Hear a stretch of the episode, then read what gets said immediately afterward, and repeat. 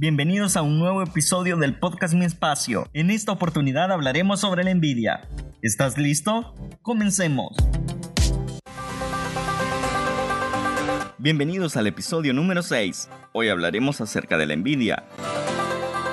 La envidia es una de las emociones menos toleradas en la sociedad en la medida en la que la expresión de la envidia se convierte en un motivo de rechazo por parte de otros, lo que impulsa el comportamiento de destrucción y de venganza hacia otros. Para saber qué es la envidia es importante comprender que se trata de un sentimiento doloroso y además difícil de reconocer. Cuando la envidia se generaliza en una persona, la persona que la siente es llamada envidiosa.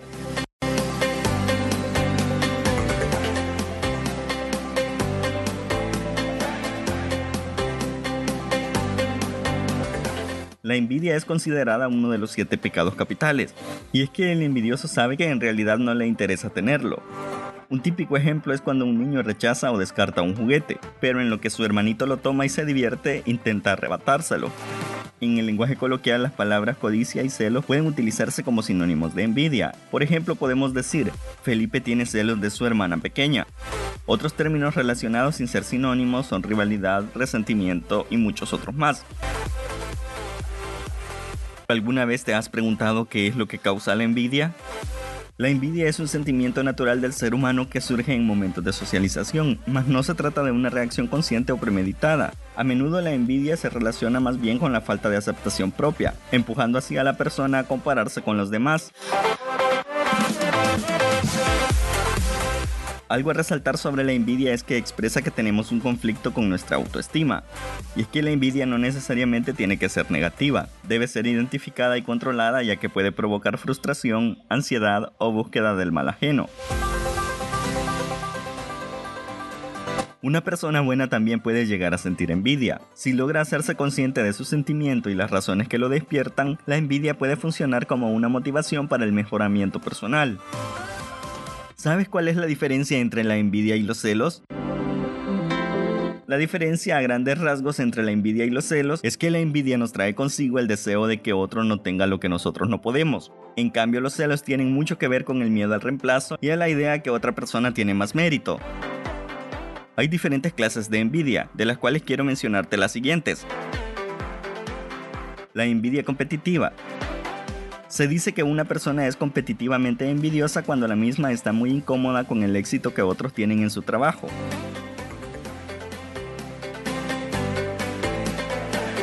También existe la envidia depresiva.